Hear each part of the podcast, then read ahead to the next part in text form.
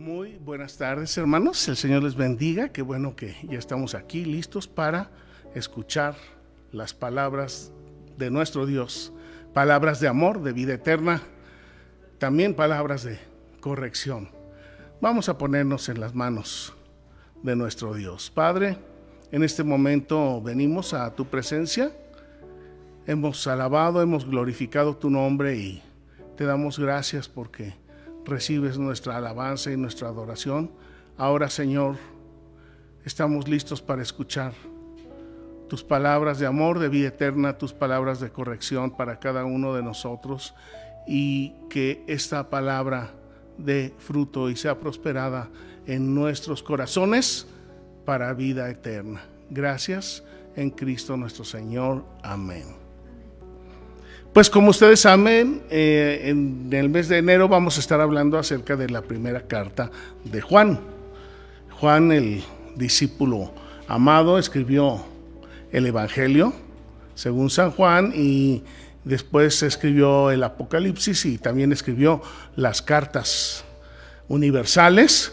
Esas cartas universales estaban dirigidas eh, a las iglesias que eh, nuestro hermano Juan fundó, pero todos podemos aprender mucho acerca de estas cartas. Una de las razones que motivó a Juan, el apóstol, a escribir estas cartas fue porque en aquel tiempo se estaba diseminando dentro de la iglesia eh, algunas enseñanzas falsas. Y una de esas enseñanzas falsas que más adelante fueron denominadas como gnosticismo, es una enseñanza que viene desde la antigüedad, desde antes de tener ese, ese nombre, y sencillamente lo que dice es que el espíritu es bueno y la carne es mala. Y entonces una persona eh, puede tener una, por decirlo así, una doble vida. Por un lado, en el espíritu tiene una vida buena, porque ellos suponen, dicen, creen que todo espíritu es bueno. Y por el otro lado dicen que todo, toda materia, toda carne es mala. Y nosotros sabemos que hay espíritus que son buenos, que son de Dios, pero también sabemos que hay espíritus que no son de Dios. Entonces no todo espíritu es bueno. Y también sabemos que hay personas que son buenas en su conducta, en su hacer, y hay otras personas que son malas. De manera que esta enseñanza falsa acerca de que todo espíritu es bueno y que toda materia es mala es una enseñanza falsa y aún en nuestros días se sigue utilizando esta enseñanza falsa. ¿Y en qué lo notamos? Lo notamos en que hay gente, hombres y mujeres, que dicen tener una relación con Dios, pero no tienen, no quieren tener, no pueden tener, no les interesa tener una buena relación con la gente que les rodea. De manera que entonces aquí ya entramos en este tipo de controversias y de situaciones de enseñanzas falsas. Porque ¿cómo es posible que alguien verdaderamente tenga una relación con Dios si con todos los que está alrededor tiene problemas? Y esto es lo que establece Juan en esta primera carta, hablándonos acerca de los falsos maestros, de los falsos apóstoles, de las falsas enseñanzas. De manera que va íntimamente relacionado, por un lado, nuestra relación con Dios y por el otro lado, nuestra relación con los demás. La semana pasada allá en Metepec hablamos acerca de el perdón, de la necesidad de el perdón. Para que podamos tener una buena relación entre unos y otros, necesitamos perdón. Porque todos fallamos, todos cometemos errores, todos eh, a veces hacemos algún mal gesto y cuando no hay perdón, este tipo de situaciones se van convirtiendo en rencores, en frustraciones, en odio. Y entonces no podemos tener relación unos con otros, una relación satisfactoria. Tenemos relaciones destructivas. Y aún así, que en esas circunstancias, teniendo problemas con los que están alrededor de nosotros, muchas veces hay quienes dicen, pues yo tengo una buena relación con Dios. Yo tengo mi, relación con Dios, ahí lo que hagan los demás o lo que les hagan los demás, no me importa. Y, y eso es una falsa apreciación, es una falsa enseñanza. Y aquí claramente el apóstol Juan nos dice, es necesario que el que dice que conoce a Dios tenga una buena relación con los demás. Por muy espiritual que parezca la persona, si por todos lados anda corrigiendo, controlando, peleando, discutiendo, no es cierto, no hay esa relación. Por el otro lado, si amamos a los demás, entonces cuando nos acercamos al Padre tenemos el beneficio, la bendición de que Él nos escucha. Y esto muchas veces nosotros lo ignoramos. Nos peleamos con alguien y luego con la mayor tranquilidad vamos y nos acercamos a Dios y oramos. Todos hemos hecho esto. Y esto es algo que no agrada a Dios. Cuando oramos nosotros en esos términos, Dios no escucha nuestra oración. Cuando nosotros vamos a pedirle perdón a Dios por algo que hicimos, pero nosotros no hemos perdonado a los que nos ofendieron, tampoco podemos recibir el perdón de Dios. Y no es que Dios no pueda perdonarnos, claro que Él puede perdonarnos, pero una condición de Dios para perdonar nuestros pecados es que nosotros hayamos perdonado a los que nos ofendieron es que nosotros hayamos pedido perdón a los que nos ofendieron. Y muchas veces ignoramos esto. Aún de los que somos hijos de Dios, aún que tengamos mucho tiempo en el camino del Señor, seguimos haciendo esto. Vamos, ofendemos a uno, ofendemos a otro, maltratamos a uno, le gritamos a otro y luego tranquilamente nos ponemos a orar. Señor, tú, tú entiendes, tú entiendes. Y el Señor, nosotros creemos que entiende, y sí Él entiende, pero entiende que nosotros, en nosotros hay una maldad, entiende que en nosotros no hay una sinceridad de amar a Dios sobre todas las cosas y a los que están alrededor nuestro. El día de hoy les voy a ejemplificar toda esta situación a través de un pasaje que tenemos en Mateo en el capítulo 9. Y aquí en este pasaje encontramos al Señor Jesús ante un paralítico. Y el Señor Jesús lo va a sanar, le va a perdonar sus pecados. El Señor Jesús va a hacer algo que no se ve y va a hacer algo que sí se ve y se evidencia a través de las palabras y de los actos y del amor de nuestro Señor Jesucristo que hay una relación íntima entre lo que se ve y entre lo que no se ve. Y en las cartas de Juan continuamente nosotros estamos notando este tipo de enseñanzas porque nos habla de luz y de oscuridad. Nos habla de Dios y nos habla del diablo. Esta es una manera de tratar de hacer que cada hombre y que cada mujer entre en el razonamiento, que no confundamos la luz con la oscuridad.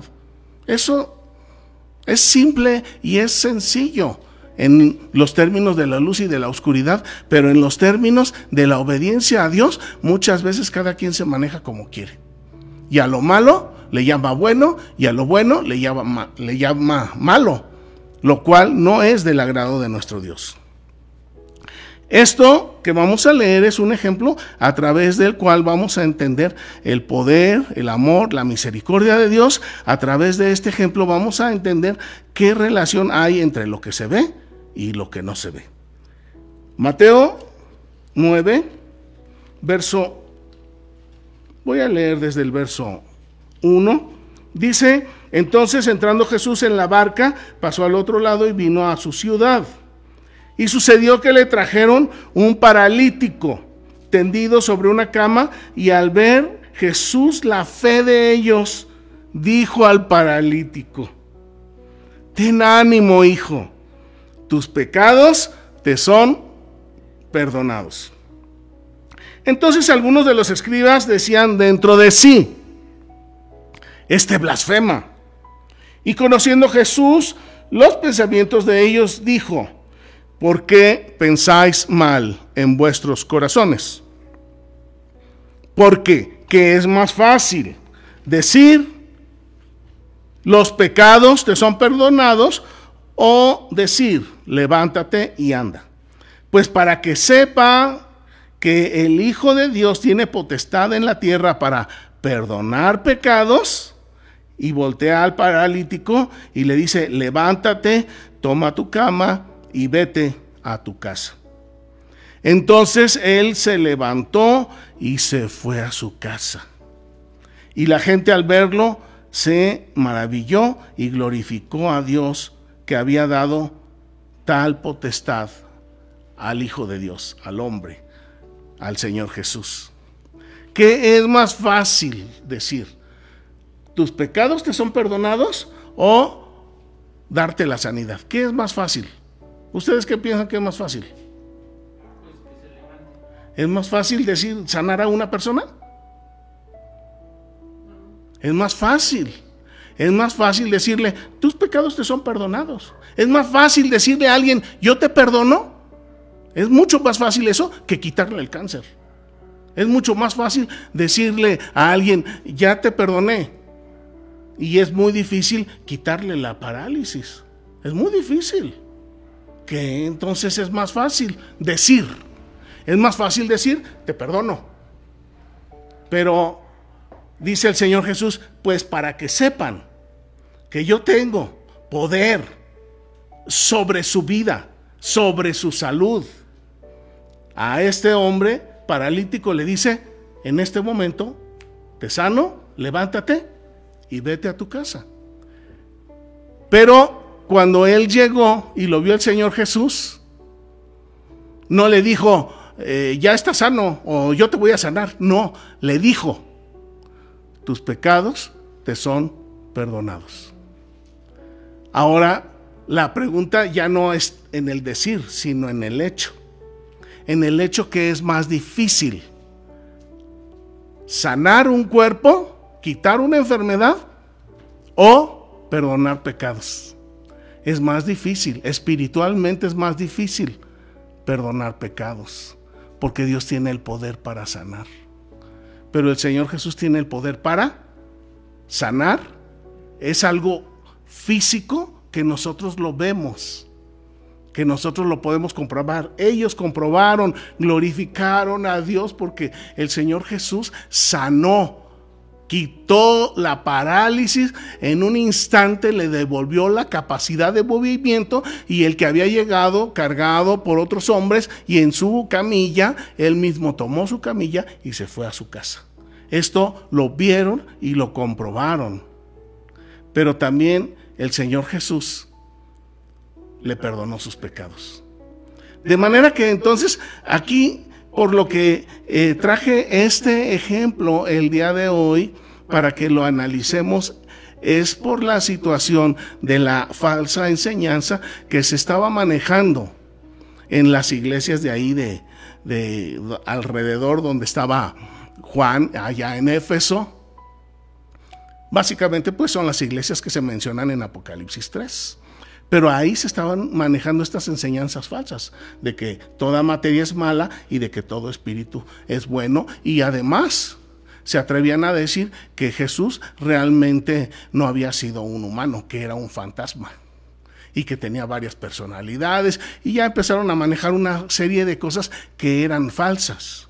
Y a la hora que Juan se da cuenta de todo lo que están falsamente tratando de meter a la iglesia, les dice, Ahora vamos a la primera carta de Juan.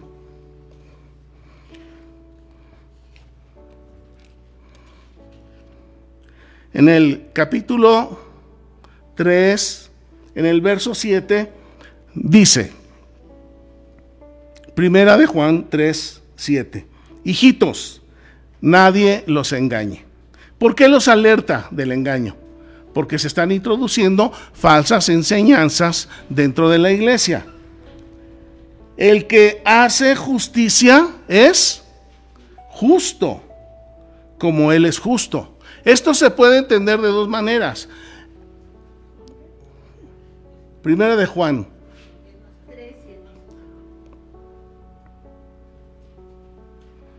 Hijitos, nadie los engañe. El que hace justicia es justo como el Señor es justo. El que hace justicia es exactamente como el Señor Jesús. El que hace justicia es exactamente como el Señor Jesús. ¿Cómo es Él? Justo. El que hace justicia es exactamente como Jesús. O el que hace justicia es justo como el Señor Jesús es justo. El día 19 que estuvimos allá en Getsemaní les hablaba de la misión imposible y la misión imposible es salvarnos a nosotros mismos. Y también les hablaba del Salmo 1, el Salmo 1 en donde dice, el justo y los pecadores. Así dice el título en la versión 60, el justo y los pecadores. ¿Quién es el justo? El justo es el Señor Jesús. Él es justo. Él es el justo. Él es la fuente de la justicia. Esa descripción que tenemos ahí es la descripción de nuestro Señor Jesucristo. La segunda parte dice, no así los malos que son como tamo que los arrebata el viento. Por eso ese salmo es parecido en ese sentido a esta carta de Juan, porque nos presenta dos cosas completamente diferentes. Nos presenta la luz y nos presenta las tinieblas. Dice, el justo, ¿quién es el justo? El Señor Jesús. ¿Quiénes son los pecadores? Somos nosotros. Esa es la verdad. No podemos engañarnos, no podemos confundir la luz con las tinieblas. Y esta forma la está aquí también empleando el apóstol y dice, el que hace justicia es justo como él es justo. Ahora, la medida del justo no es la palabra. ¿Qué es más fácil decir? ¿Soy justo? ¿O hacer lo que hace un justo? ¿Qué es más fácil? ¿Qué es más fácil? Es más fácil decirlo. Es más fácil decir. Ajá. Y esta es la falsa enseñanza que se ha venido minando, metiendo en la iglesia. Yo digo que amo a Dios, yo digo que tengo una relación con Dios, pero a, los demás los traigo como se me da la gana. Eso no es de Dios. ¿Qué es más fácil decir? ¿Soy justo o hacer lo que hace un justo? Obviamente es más fácil decir soy justo. Pero el que dice soy justo, ¿realmente lo será? Dice aquí en este verso que el que hace justicia, el que hace justicia es justo. El que hace justicia es como el Señor Jesús. El que hace justicia es de Jesús. El que hace. Hablan tan fuerte tus hechos que no escucho tus palabras. Puede ser que todos los días me digas que eres el mejor cristiano, me digas que eres un hombre justo, que eres muy piadoso, que eres muy espiritual, pero si tus hechos hablan más fuerte que tus palabras, eso es lo que realmente somos. Lo que dicen nuestros hechos. Eso es lo que realmente somos. El que hace justicia es justo como Él es justo. Para Dios, ¿qué es la justicia? Básicamente dos cosas. Por un lado, conducirnos con rectitud sin ofender, sin mentir, sin engañar, sin robar, sin adulterar, sin codiciar. Eso es ser justos. Pero también la justicia es amar a los demás. Si yo amo a mi esposa, no la voy a ofender. Si yo amo a mis hijos, no los voy a ofender. Si yo amo a los hermanos de la iglesia, no los voy a ofender. Pero si yo ando por la vida ofendiendo a todo mundo, censurando a todo mundo, controlando a todo mundo, ¿cómo puedo yo decir que soy justo? Porque mis hechos y mis obras no son de una persona justa. En esta carta nos damos cuenta que Juan nos está poniendo el Hijo de Dios contra, en oposición, diferenciando con el Hijo del Diablo.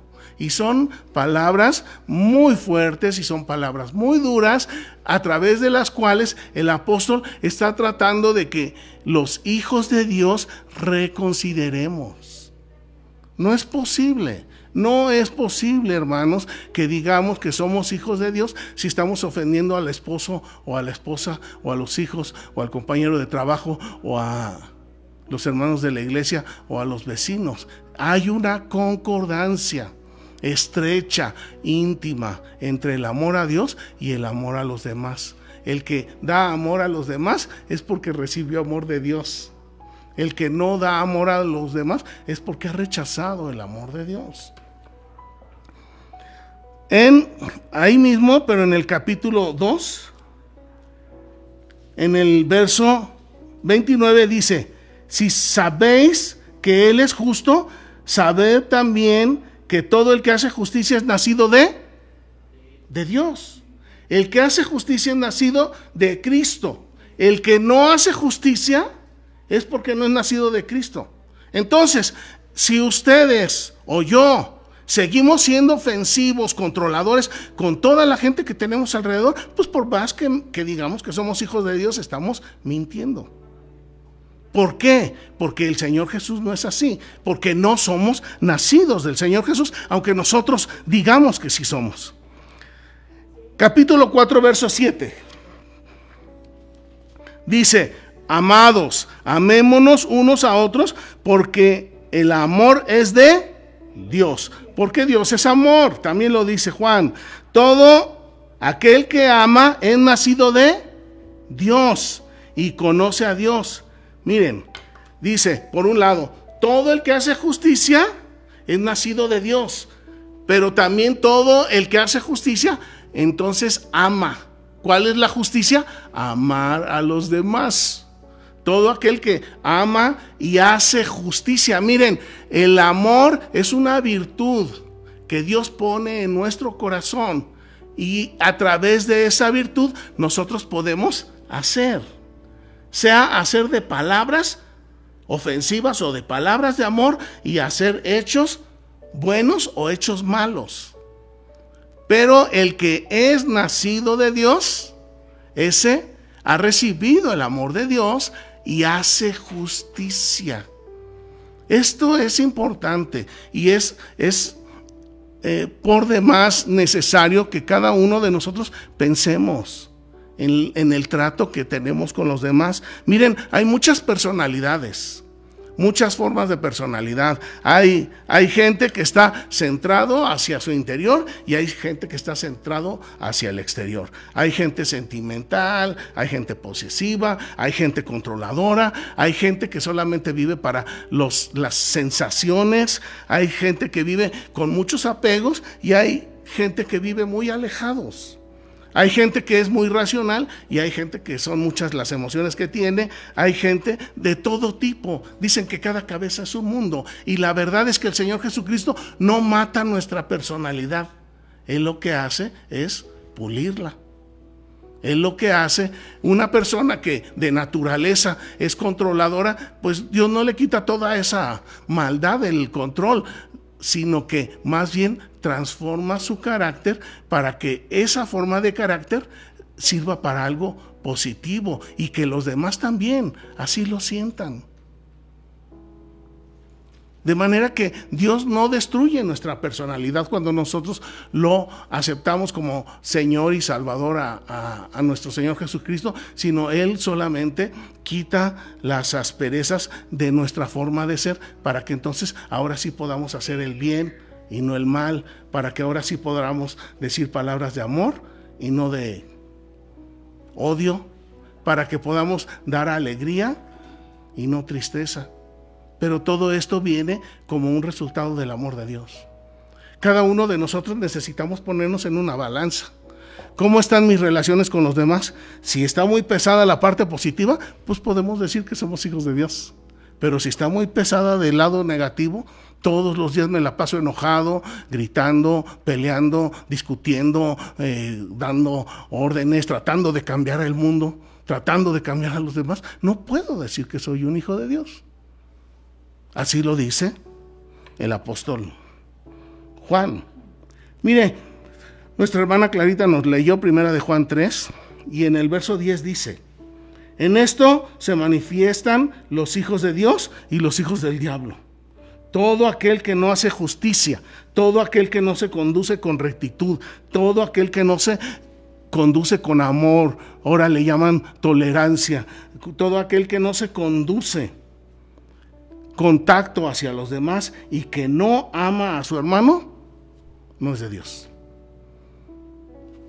No hay más.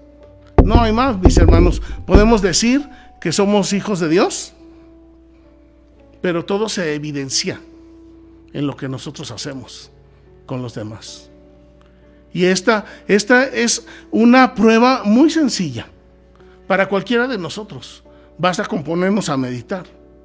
Cada cabeza es un mundo, cada quien piensa de una manera diferente y hay, así como hay jefes y hay presidentes y hay padres, pues también hay población, hay, hay hijos, hay gente subordinada, pero ¿en qué manera se utiliza la autoridad que Dios nos ha dado? ¿Es una autoridad para continuamente estar oprimiendo a los demás? Eso no agrada a Dios para los que somos padres, para los que somos esposos o para las esposas, es exactamente lo mismo. Si la esposa o el esposo está utilizando su autoridad para oprimir, esto no es de Dios. Por más que nosotros lo discutamos, por más que nosotros digamos, ah, yo sí soy bien espiritual, no, yo sí soy un hijo de Dios, pero eh, mi esposa es hija del diablo. Eso no es amor. Eso no es amor.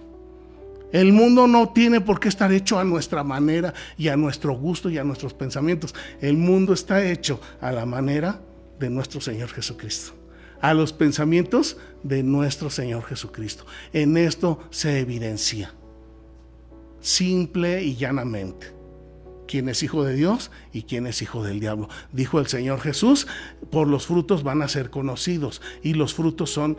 Eh, los frutos que se mencionan en Gálatas 5 acerca de los frutos del amor. Y esos frutos del amor corresponden a los frutos de la justicia. Y si en nuestro corazón y en nuestro diario vivir estamos viendo que eso es lo que estamos dando a los demás, pues nos alegramos y nos gozamos. Pero si no, esta es la oportunidad, mis hermanos. Y esta prueba la deberíamos de hacer cada noche al final del día. ¿Cómo me porté hoy con mi esposa? Cómo me porté con el esposo, cómo me porté con los hijos, cómo me porté con los compañeros de trabajo. Si mi calificación es buena, entonces puedo decir,